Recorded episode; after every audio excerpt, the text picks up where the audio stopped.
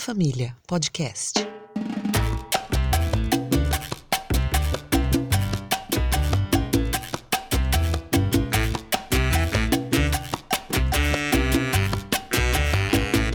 Boa noite, amigos e amigas do podcast A Sagrada Família. Estamos aqui para mais um bate-papo esta noite com o convidado, professor Horácio José de Souza Neto. Professor Horácio José de Souza Neto ele é professor do ensino básico da rede pública, ele é formado em Geografia pela PUC, ele tem mestrado em Educação pela Universidade de São Paulo. Ele também é militante aí do professorado. A gente vai estar batendo um papo hoje sobre a pesquisa do Horácio, sobre militância, política, conjuntura e assuntos correlatos. Educação, neoliberalismo e resistência. O professor Daniel Plácido entrevista o professor Horácio José de Souza Neto.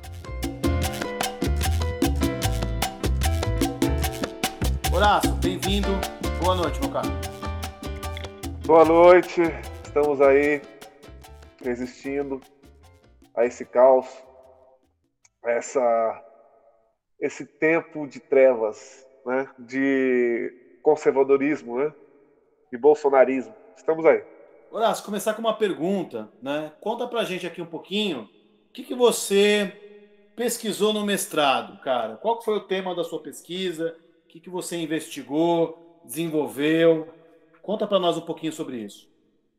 Então, a, pesquisa no mestrado, é, ela foi desenvolvida no processo contínuo de, de trabalho né, na docência. Né? Ou seja, desde 2007 eu venho desenvolvendo um trabalho na escola pública e não só, não só no âmbito profissional, né? Mas principalmente no âmbito político. Né? assim que eu entrei no Estado, eu me sindicalizei e passei a, a lutar por melhorias na, na, educação pública, né? E eu sempre tive essa atuação dual, né, na escola, uh, dentro da dentro da sala de aula, né, mantendo as aulas, né, na, naquela naquela naquela consistência, né, possível, né, de manter a qualidade, né, na, na, apesar da precariedade, né, estrutural, mas lutando por melhorias no âmbito político, né? E eu não tive bons resultados, né? Eu não tive bons resultados, tanto na atuação profissional quanto na atuação política. Isso foi desgastando, né? Foram passando os anos e houve um desgaste, né? Esse desgaste chegou até a, a, atingir o meu meu psicológico, né? Eu fiquei, eu fiquei deprimido, né? E eu não tive resultados assim positivos, né? E eu acabei brigando muito na escola, no sindicato. Eu, eu recebi três processos administrativos, né? Foi, foi, foi dureza. E, e eu já tinha uma ideia de, de pensar o, o espaço de trabalho, né? Para poder entender o que estava acontecendo com a educação, né? Nesse período, né? De, de 2007 para cá, um período que a educação ela vai, so, vai sofrer, né? É, substancialmente, principalmente na questão da, da autonomia docente, né? Ah, o trabalho docente ele passou a ser é, atacado, né? principalmente na questão curricular. O professor deixou de produzir as aulas e o Estado passou a planejar as aulas. Né? E então eu senti a necessidade de poder entender né, o que é esse currículo. Né? Esse currículo que está posto de forma é, padronizada, né? E que o professor tem que executá-lo como ocorre nos sistemas de ensino particular, né? Na escola particular, né? A escola particular que eu falo, aquela escola particular barata, né? Que ela compra o sistema de ensino, né? De, de outras de outras redes, né? Basicamente, o professor executa aquele, aquele sistema de ensino. Eu falo com propriedade porque eu trabalhei na escola particular durante dois anos, né? E você não tem autonomia nenhuma, zero, né? Eu até comparava a escola particular com a pública e eu chegava até a exaltar a escola pública perante os, os, os meus colegas. Né? Olha, gente, aqui nós temos autonomia de cátedra, aqui nós trabalhamos, aqui nós produzimos. Né? Nós temos uma certa autonomia na escola particular, não. Você tem que seguir o sistema de ensino. Só que isso foi posto por terra exatamente com a consolidação do currículo unificado, né? Do, do Estado de São Paulo.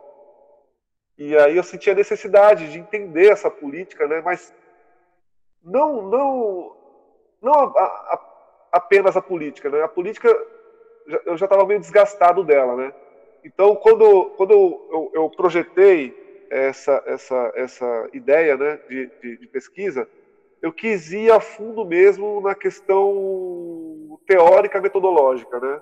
Ou seja, o que o Estado pensa e o que ele planeja didaticamente para os alunos né, da escola pública. Então, eu, a, o meu, meu, meu movimento inicial de pesquisa foi esse, né? E aí eu entrei na, na Universidade de São Paulo com esse projeto de pesquisa e desenvolvi a pesquisa exatamente nesse, nesse objeto central, né? Que é a teoria curricular do Estado. Né? É, que consiste a teoria curricular do Estado? Basicamente isso. Né? Esse foi o meu movimento inicial de pesquisa. Né?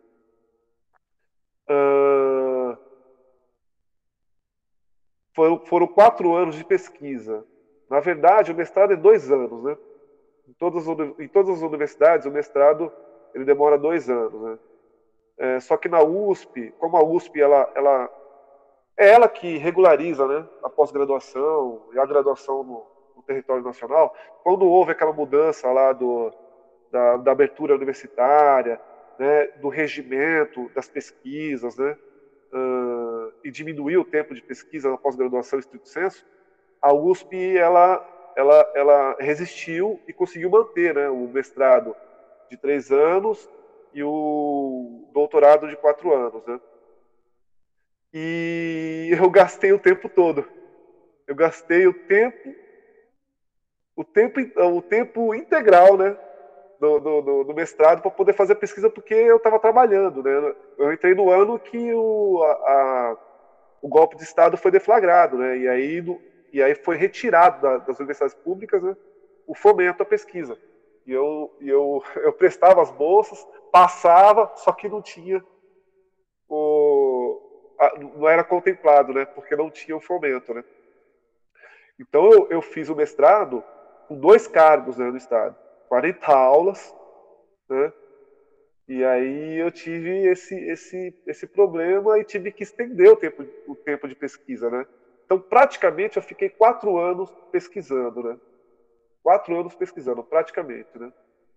E eu obtive um, um resultado consistente né, na pesquisa. Né? E a principal pergunta feita na pesquisa sobre a, a o teor, né, no que consiste a, a, teoria e a metodologia do Estado, eu, eu obtive um resultado. Né? O resultado foi negativo, um resultado péssimo, porque constatamos que a educação né, uh, da, da, da última abertura democrática para cá, ela não evoluiu. Né? Por quê? Porque ela está usando mecanismos é, precedentes. Enquanto a pedagogia ela evoluiu, né, seja na escola particular, né, de alto padrão, seja é, é, é, outras secretarias, né, aqui no Estado ela regrediu. Por que, que ela regrediu? Porque ela continua usando é, teorias que não são mais, é, como que eu posso dizer, elas não são mais utilizadas na educação contemporânea. Então, um exemplo, a pedagogia tradicional, ela é bastante criticada, e um bom tempo criticada. Basicamente, a pedagogia é, crítica, ela, ela, ela passou a ser criticada já na década de 30, né? Então tem um bom tempo aí que essa pedagogia está sendo criticada. E o Estado usa a pedagogia tradicional. Né? O Estado usa a pedagogia tradicional não, não na, na, no seu regimento pedagógico.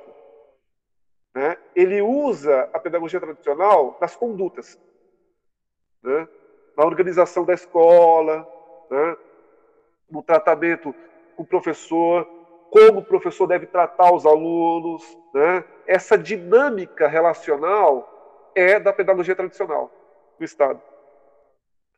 O outro ponto é o seguinte: a, a pedagogia nova, né, a escola novista, ela, ela entrou aqui no, no Brasil é, na década de 30, ela se consolidou na na década de 50, né?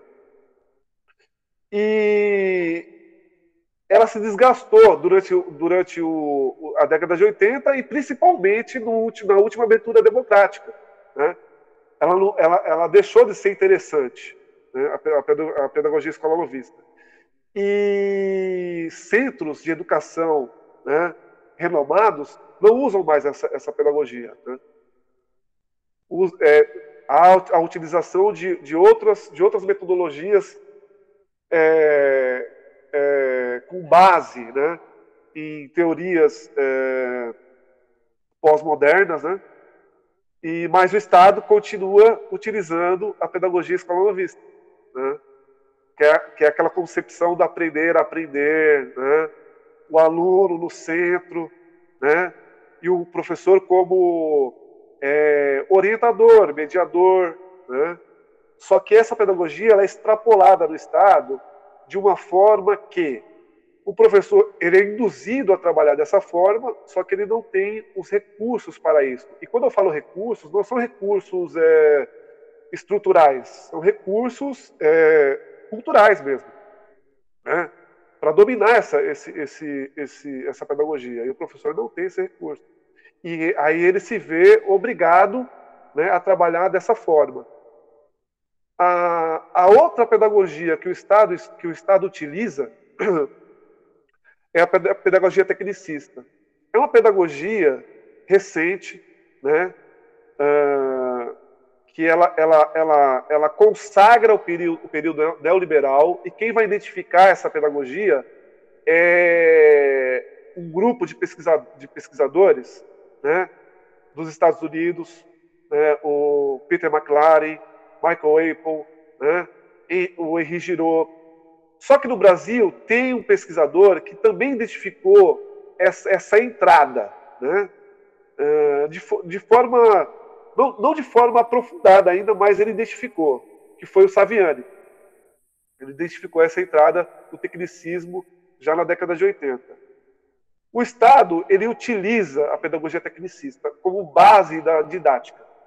Né? Então, a base da didática do Estado, né, é, é, o que está lá no, na, na, na, nos apostilados, né, os conteúdos, né? E a, a burocracia é da pedagogia tecnicista. Né? Uh, é, é, é, eu costumo dizer que a pedagogia tecnicista é a operação do Estado né, na didática. Né? A escola novista é a cultura, né, ou seja, é a dinâmica do, da cultura do currículo, e o, a pedagogia tradicional é as condutas, né? a dinâmica relacional da escola, como ela deve ser como ela, como, como ela deve funcionar né, perante a comunidade. Né?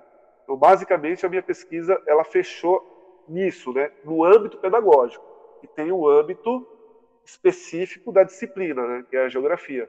Né? Mas eu vou, vou parar por aqui porque o âmbito pedagógico é o que interessa ao, ao público geral. Né?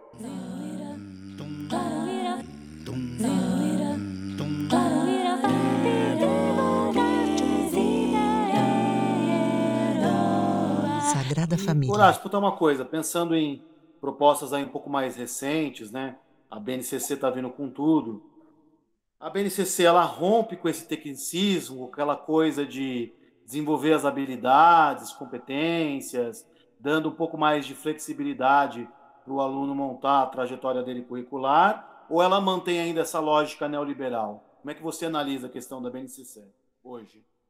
Então, a BNCC é, eu tô, tô pensando nela agora porque eu quero continuar a pesquisa é, fazendo essa análise né, de âmbito nacional. E aí pegando a BNCC. A BNCC, ela, ela dá uma continuidade a essas políticas educacionais, né?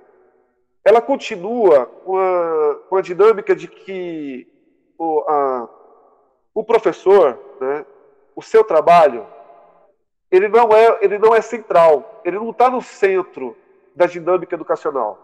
Né? E, e mais, a BNCC, eu vejo ela assim, ela, ela consagra o neoliberalismo. Os PCNs introduzem o neoliberalismo e a BNCC é a consolidação do neoliberalismo na educação. Né? Então, uh, a BNCC, ela tem uma professora da, da Faculdade de Educação da USP, que é a Sônia Castelar. Ela foi uma das primeiras a, a analisar o, a BNCC. E ela, é, e ela é enfática com relação a isso. Ela vai dizer o seguinte, que a BNCC é destrutiva. Né? Primeiro, no âmbito conteudista, ela dilui a ciência, não tem mais a ciência ali. Né? Você tem práticas pedagógicas que reforça a, a educação no âmbito pós-moderno, né? e ela é um lobby né, embalado pela, pelas instituições de ensino particular. Por quê? Por que, que ela é um lobby? Nessa dinâmica dela diluir, por exemplo, geografia. A geografia ela é diluída, por exemplo, na, no conteúdo cartográfico. Se você tira, se você tira essa especificidade da geografia, você permite que, por exemplo, um professor uh, que não tem essa, essa, essa, essa formação possa assumir aulas numa escola particular né? ou mesmo uma pública. Então a BNCC ela reforça essa questão do, da diluição da, da especificidade das disciplinas. Esse, esse é o movimento inicial que eu venho pensando sobre a BNCC que eu vou, que eu vou pôr em, em, em prática na pesquisa. Né? Então a BNCC, ela, ela, eu, eu, vejo ela mais como uma, uma, uma política curricular que reforça a educação neoliberal. Ela reforça. Só que ela, ela, ela, ela não reforça apenas na, na, na orientação. Ela reforça como política efetiva, ou seja, ela está consolidada. Entendeu? A BNCC está consolidada, ela consolida o ideal de educação neoliberal. Né? Essas são, são as, as, primeiras impressões que eu tenho da BNCC. Pensando em cima do que você falou para mim, né, da, toda essa questão da, da, perda de autonomia, né, a imposição do material didático, toda essa lógica que o governo vem usando de formulação de dados, né, em cima, esses dados que a gente sabe, né, como é que eles são elaborados, né, os dados da educação do governo do estado de São Paulo, está né, uma maravilha a educação em São Paulo, mas é, você acredita que a sala de aula ela ainda é uma trincheira de resistência? Dá para resistir dentro dessa avalanche toda?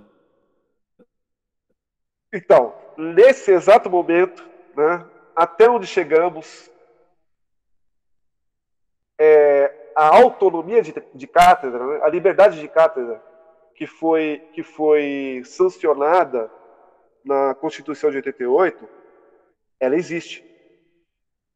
E ela existe efetivamente na escola pública.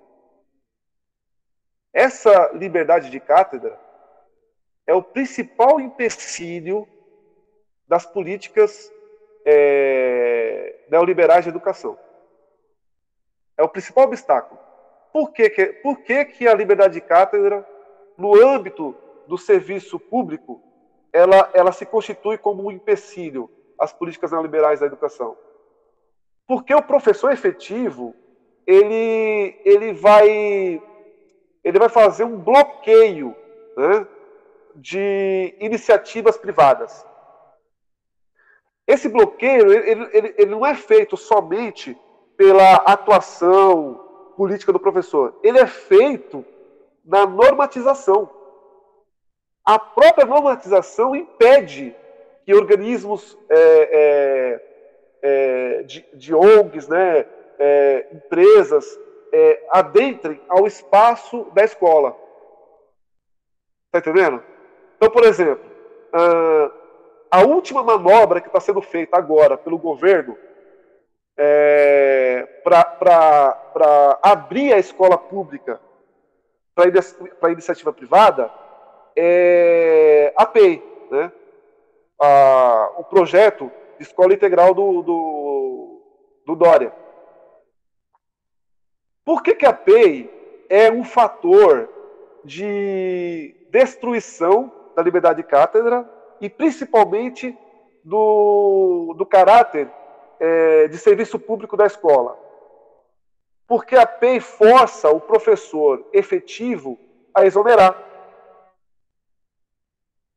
Então, o que, que eu estou que querendo falar para você? Estou querendo falar para você o seguinte: a liberdade, a liberdade de cátedra existe, a autonomia docente existe, só que ela não pode existir numa, numa lógica de educação neoliberal mercadológica. Porque o professor efetivo e o diretor efetivo vai impedir que o Estado privatize a educação. Isso não é ruim só para o âmbito público da educação. Isso é, é, é ruim no âmbito geral. Por quê? Porque você destrói o Estado moderno democrático. Aquele Estado moderno que foi construído em 88, você destrói ele. A escola pública é a instituição que mantém ainda o Estado moderno. Ela é a instituição mais forte ela, na verdade, ela é, ela é a bandeira do, do, do Estado moderno democrático, né, que ainda existe na Europa, que ainda existe nos Estados Unidos, né, e tem no Brasil. E a nossa escola pública, do jeito que ela está que ela está regida, né, na sua na sua na sua constituição, né, ela é mais moderna que, que, que a escola europeia e que a escola norte-americana.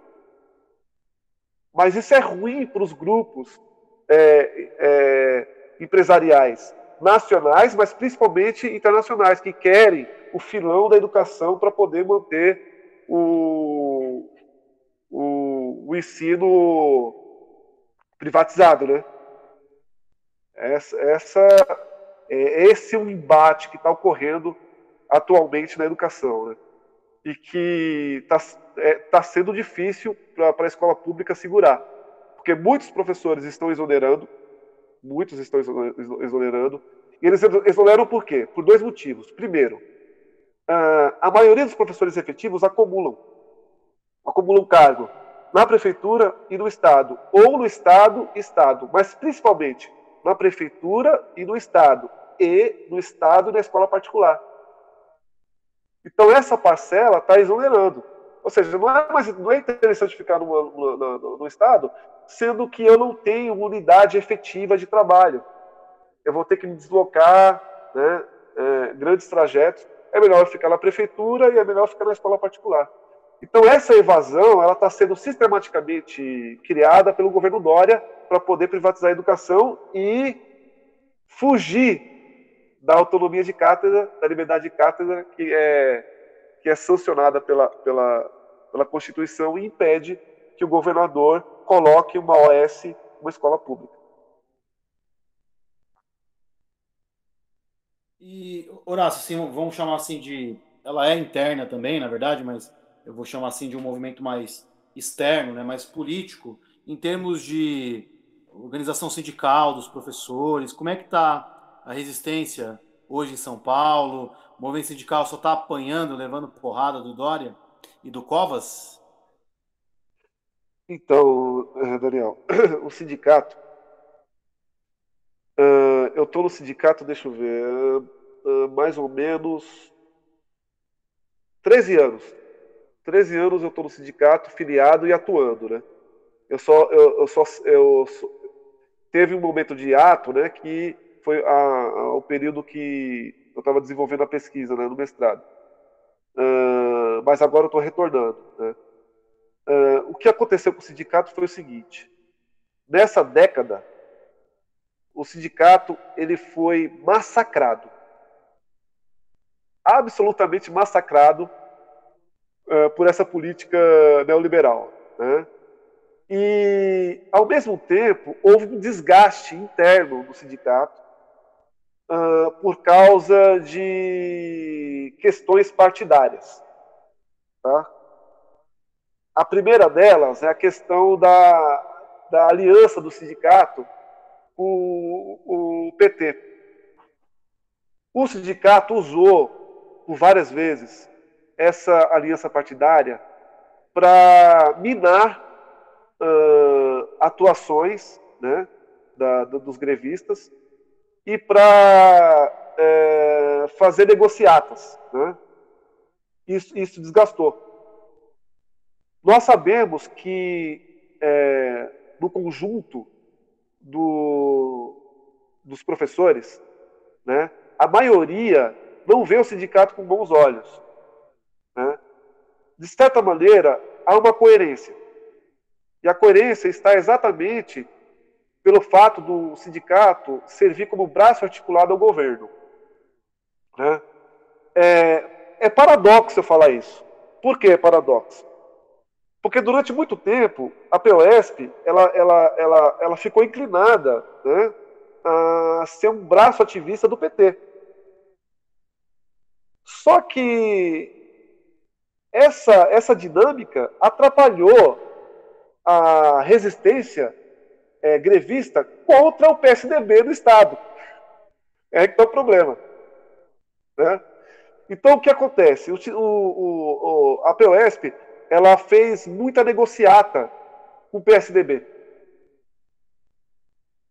Isso desgastou. Os professores ficaram desanimados. Ah, eu já cheguei, eu cheguei a participar, por exemplo, de uma greve. Eu fiz todas as greves. Teve uma greve que foi em 2013, acho, 2013, 2014. Né? A greve estava crescendo. Ela estava crescendo, Daniel. Estava ficando forte. E já estava atingindo a quarta semana, se não me engano, a quarta ou a terceira semana de greve. Foi chamado uma assembleia, né, lá na, na Alesp. Nós chegamos à assembleia, e o sindicato sumariamente pôs fim à greve. Não houve nem votação, ele pôs fim à greve. Né? Porque houve um acordo lá com o governo né, sobre a, o professor categoria O, se eu não me engano, é, professor categoria O, que era, é, era é, é, devolver o direito do contratado a ter acesso ao IANSP e, outras, e outros benefícios lá. Bom, resumindo tudo, houve uma negociata, a greve acabou, né, por, por decisão é, arbitrária do, do, sindicato, e, e os, os, professores categoria, categoria O não receberam o benefício. Né? Ou seja, foi muito negativo, desmobilizou a categoria. Se antes a categoria estava totalmente desanimada com o sindicato, aí foi a, foi o, a gota d'água. Então, de 2013 para cá, a militância né, do sindicato ela vem diminuindo muito. Eu fiz parte do, da, da, da, do grupo de oposição do sindicato. Né? E esse grupo de oposição ele estava ele, consolidado, ele estava forte até 2015. Estava forte até 2015. Quando chega 2015, vem aquela greve de três meses, né? E aí a gente sai derrotado da greve, esse grupo ele se dissolve, né? Ele se dissolve. Então, por exemplo, a minha atuação hoje no sindicato, ela está ela tá absolutamente é, comprometida. Por quê? Porque eu não tenho um grupo coeso de oposição ao sindicato. Né? Eu estou praticamente sozinho. Eu estou buscando alianças aqui na Zona Norte, né? Para poder retomar esse grupo de oposição no sindicato. Mas está difícil, está muito difícil. Né? Uh, o sindicato da, dos professores do Estado de São Paulo, ele é o maior sindicato da América Latina. Ele tem muita força. Só que ele está ele tá fazendo o trabalho é, de articulação com o governo já há muito tempo, né? desde a entrada da Bebel. A Bebel está aí há duas décadas. Né? E está difícil resgatar o sindicato e trazê-lo para o professorado. Né? Essa é a nossa luta, é resgatar o, o sindicato né? e fazer com que ele seja de fato uma, uma, uma ferramenta né? combativa para poder é, agregar uh, as reivindicações dos professores e melhorar o, o a educação pública. Né? Sagrada Família, podcast. Horácio, falando aqui um, um pouco agora então das questões daqui para frente, né? É, como é que você vê agora essa eleição domingo, né? Você acha que o Boulos tem chances reais de ganhar? E caso ele vai efetivamente mudar alguma coisa daquela lógica da política tradicional, institucional? Como é que você analisa isso no momento? Bom, uh, eu vou falar na, na uma conjuntura nacional, tá? Uma conjuntura nacional. Uma conjuntura nacional, uh, a possibilidade do Boulos né, é, ganhar essa eleição, ela é positiva né, para a esquerda. Né. A esquerda institucional ela está ela tá desgastada. Por tudo isso que a gente já, já vem é, é, observando com relação ao PT, né, e com relação à fragmentação da, da, da política institucional na esquerda. Né.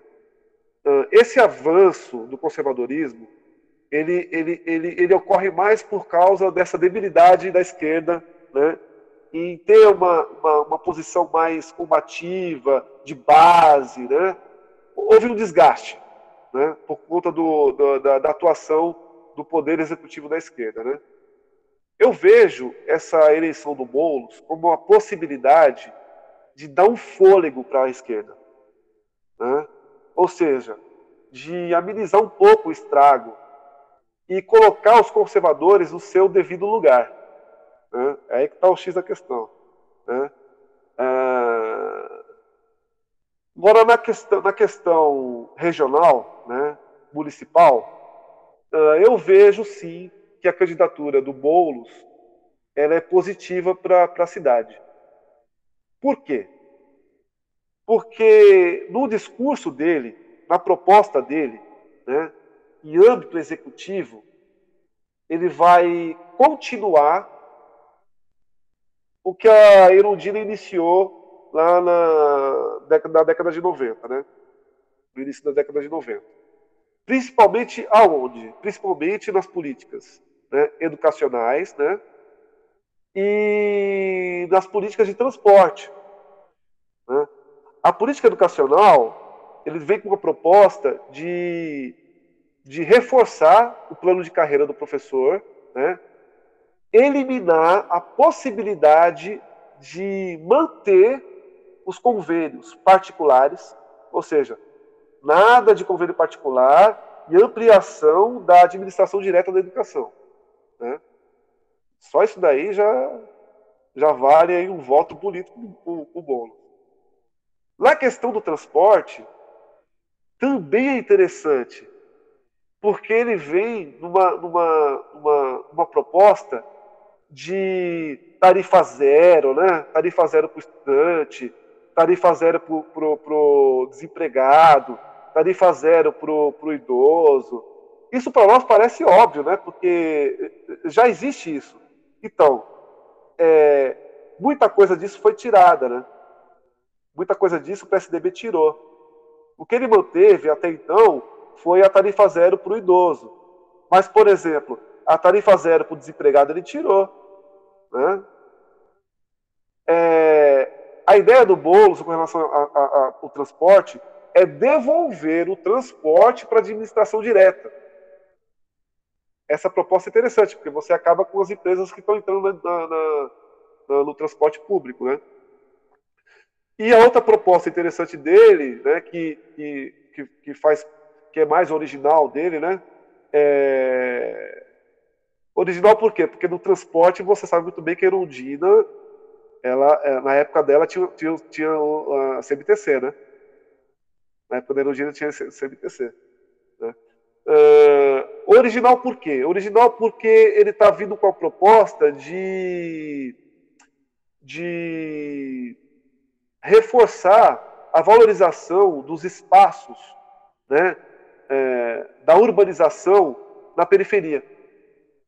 A periferia ela foi, ela foi é, excluída da, da malha urbana da malha urbana estrutural e da, da malha urbana de serviços. Ela foi excluída. Né? Então a ideia dele é agregar essa periferia na malha urbana, ou seja, levando os serviços para lá, levando a estrutura para lá, né? E ele também está revendo a questão do plano diretor, que é muito interessante. Né? O plano diretor, é, é, eu como geógrafo, né, sei muito bem como funciona o plano diretor. O plano diretor, para nós, é a planta do arquiteto, a planta baixa do engenheiro. Isso, isso, isso é o plano diretor para o geógrafo. Né? Plano diretor ele é organizado com os zoneamentos. Né? Então você tem o zoneamento residencial, você tem o zoneamento comercial, você tem é, o zoneamento de lazer, o zoneamento ambiental, ou seja, você tem uma organização do manejo do espaço, do solo na cidade. Mexer nisso é mexer com o calcanhar de Aquiles do mercado. Então, o Boulos, ele quer mexer no plano diretor. Né? Em primeira instância, na questão tributária, né? ou seja, deixar de taxar o IPTU para o trabalhador e passar a taxar o IPTU para o rico resgatar os terrenos que foram, que foram é, os terrenos públicos, né, da prefeitura, que foram é, adquiridos ilegalmente pelas empresas, né, mas, acima de tudo, o que, o que vai ser mudado nesse plano diretor, que é o mais interessante, é a questão residencial. Que ele vai fazer valer, eu acredito nisso, eu estou acreditando, que ele vai fazer valer a política nacional a Constituição Federal com relação à função social residencial. E aí, se ele fazer valer isso, o plano diretor de São Paulo vai mudar radicalmente, mas vai mudar para muito melhor. Né? Ou seja, a cidade será ocupada pelo trabalhador. Né? É, há, há, uma retórica de que o, que o Boulos está jogando o, o pobre para a periferia. Não, pelo contrário. Ele vai fazer com que o pobre more no centro e vai levar a, perif a periferia a estrutura urbana que foi negada por, durante muito tempo. Então, eu vejo a candidatura do Boulos como uma candidatura muito, muito interessante e, e, e benéfica para o trabalhador.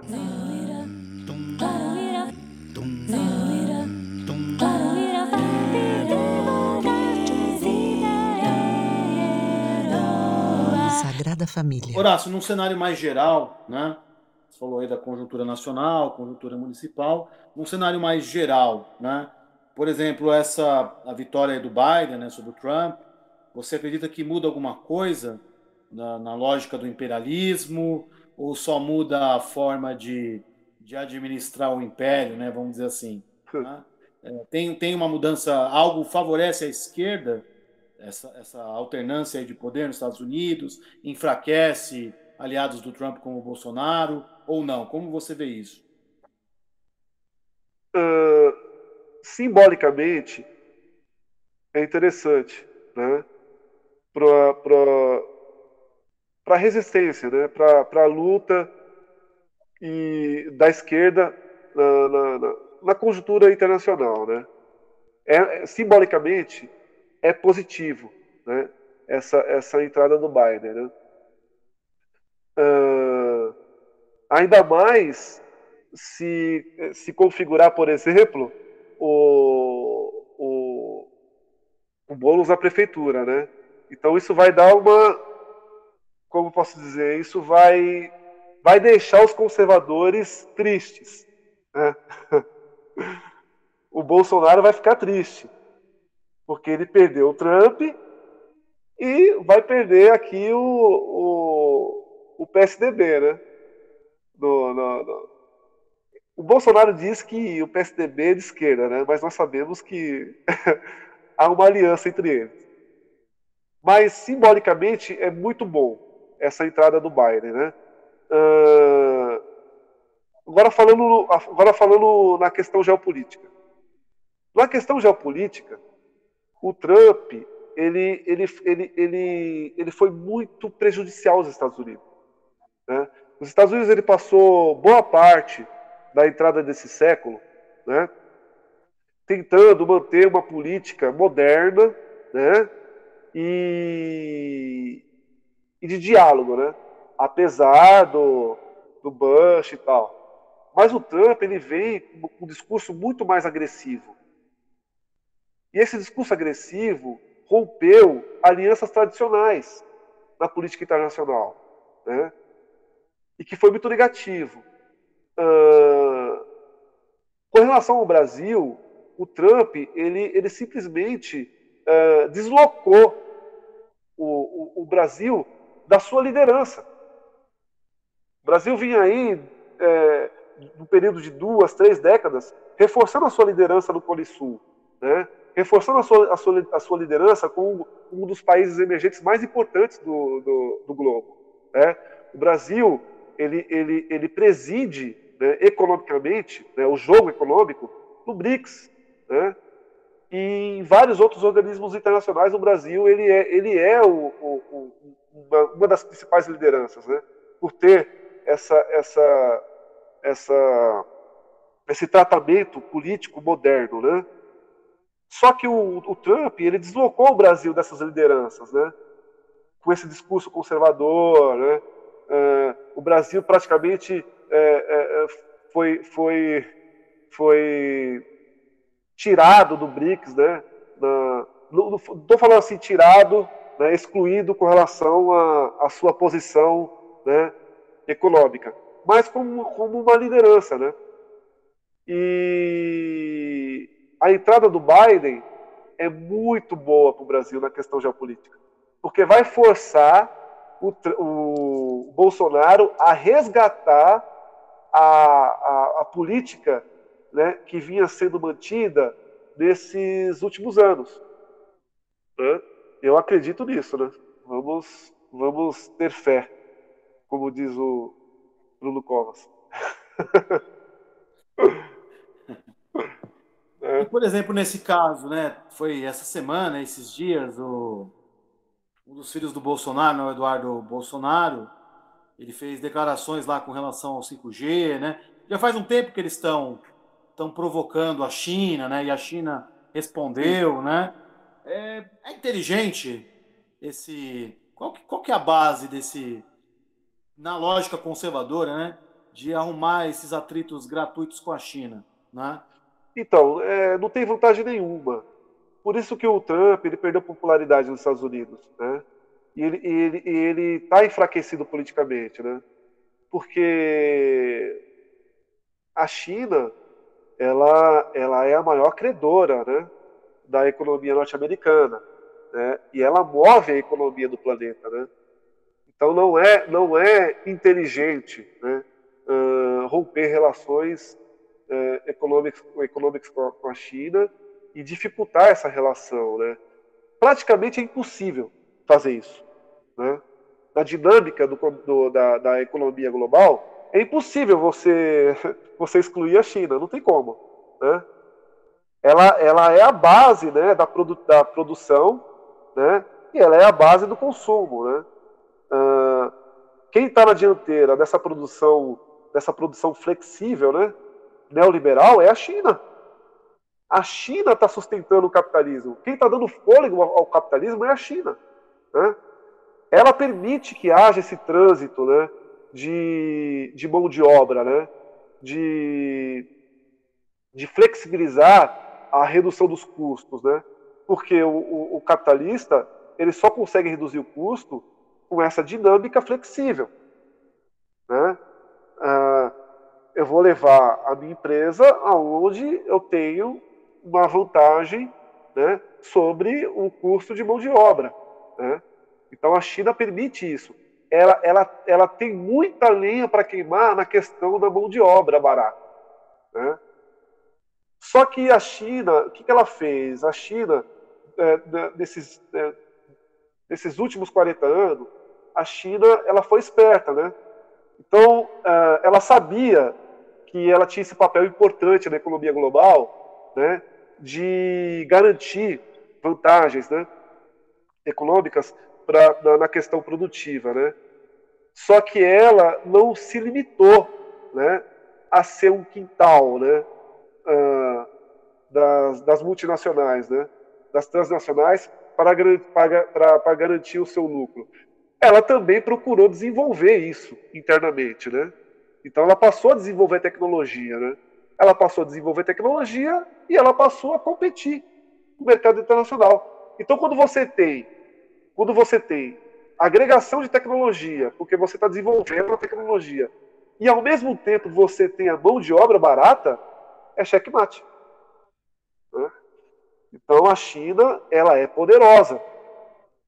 Em pouco tempo, ela vai se tornar uma potência. Né? E não tem como negar a China. Se os Estados Unidos negar a China, né, se o, o, a União Europeia negar a China, acaba o capitalismo. Isso não é interessante para eles, eles sabem disso. Né? A, a, a é, especulação de pesquisa né, no âmbito geográfico de que possa ocorrer uma fusão né, do bloco econômico europeu o bloco econômico norte-americano para poder é, para poder é, manter uma concorrência interessante perante a Ásia, né, perante a China. Mas veja bem, veja bem, a manobra geopolítica é para fazer uma fusão da, da economia regional, né, dos blocos regionais, mas não para excluir a China. Está entendendo? Então, o que acontece? O, a, as potências europeias e os Estados Unidos sabem que a China é importante para o capitalismo. Só que o Trump não sabe. Né?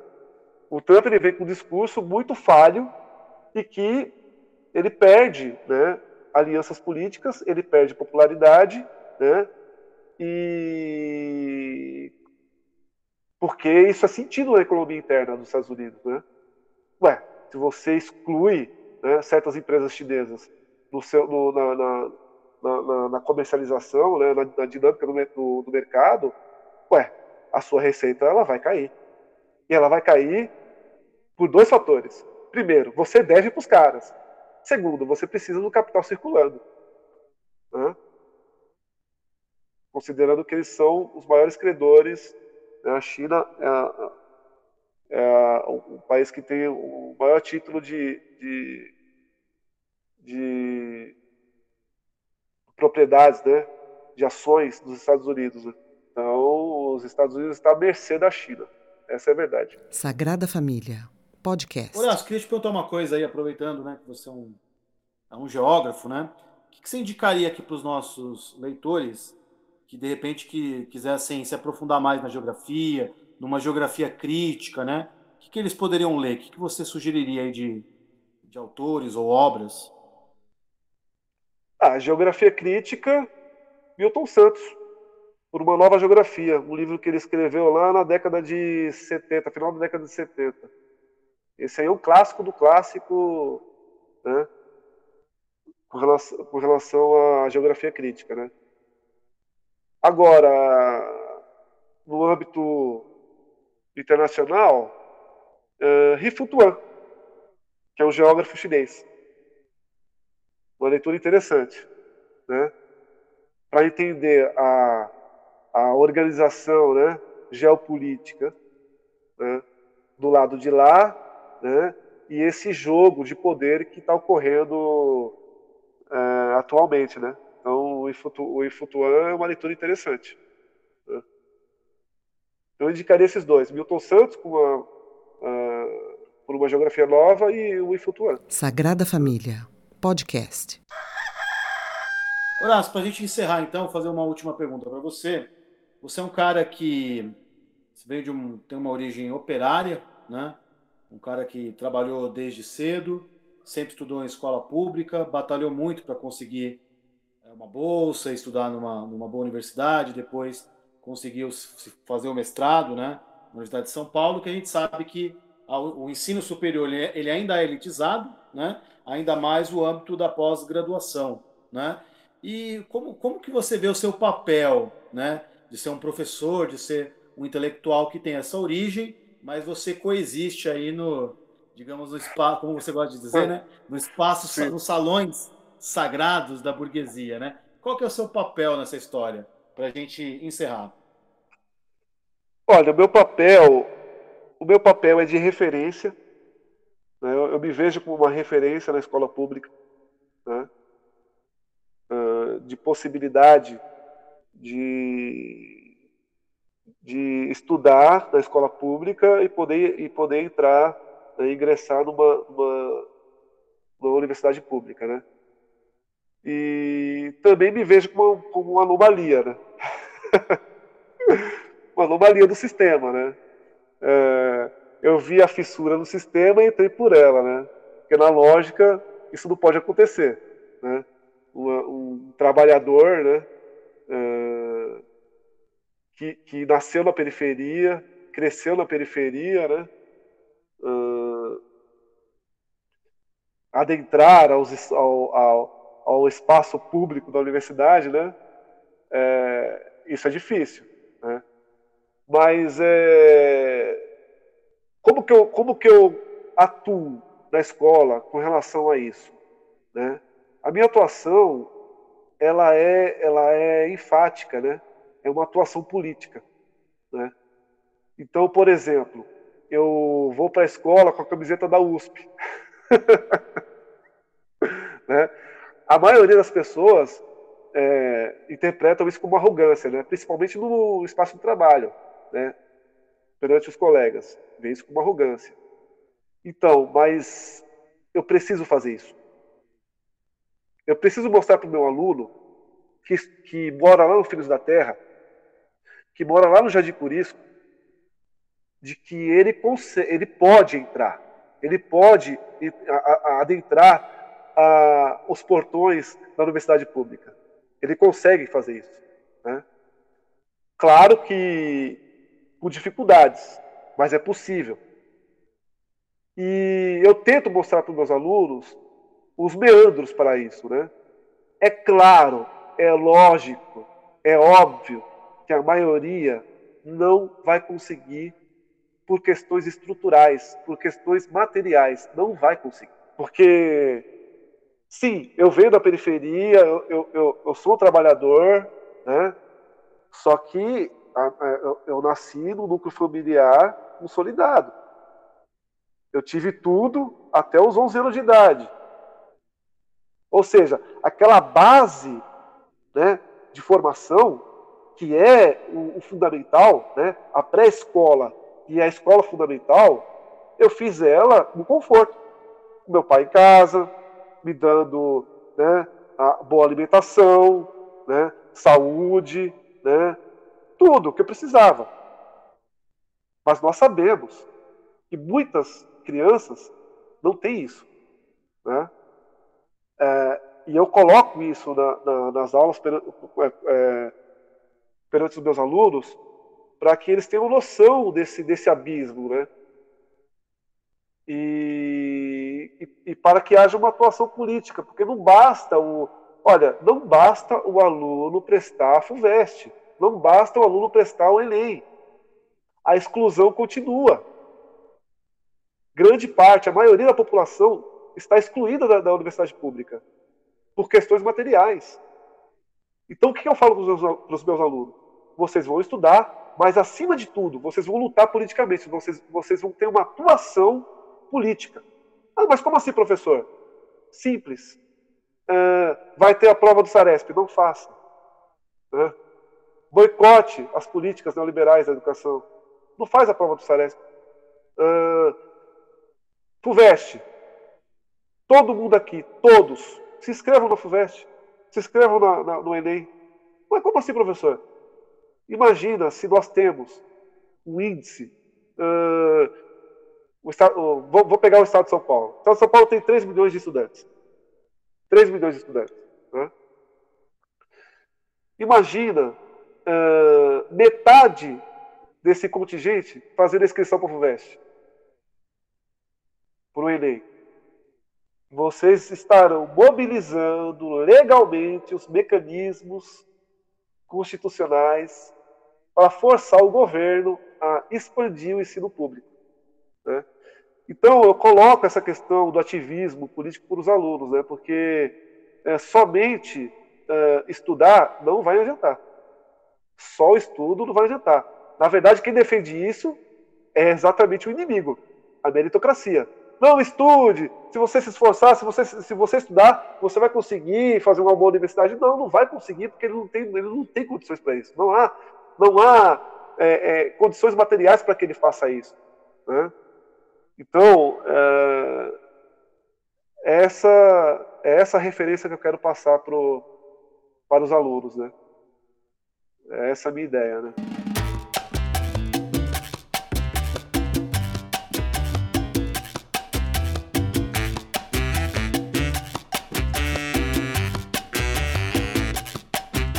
Horácio, queria agradecer a disposição, esse bate-papo que a gente fez aqui sobre esses assuntos todos. Então, queria te agradecer, obrigado pela, por essa conversa. Né? É, amigos e amigas do podcast Sagrada Família, este foi mais um bate-papo. Boa noite para vocês aí e um abraço, camarada. Falou, obrigado pelo convite.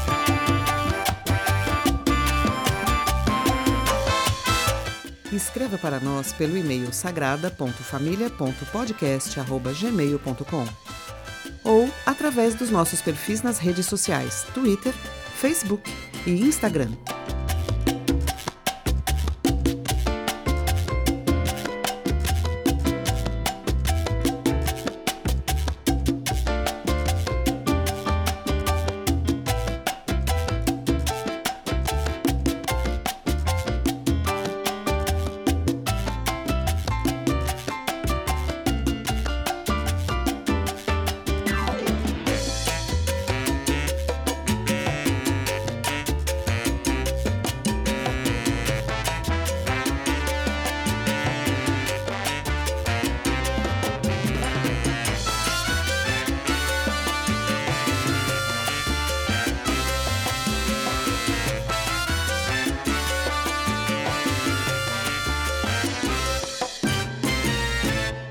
Sagrada Família, podcast.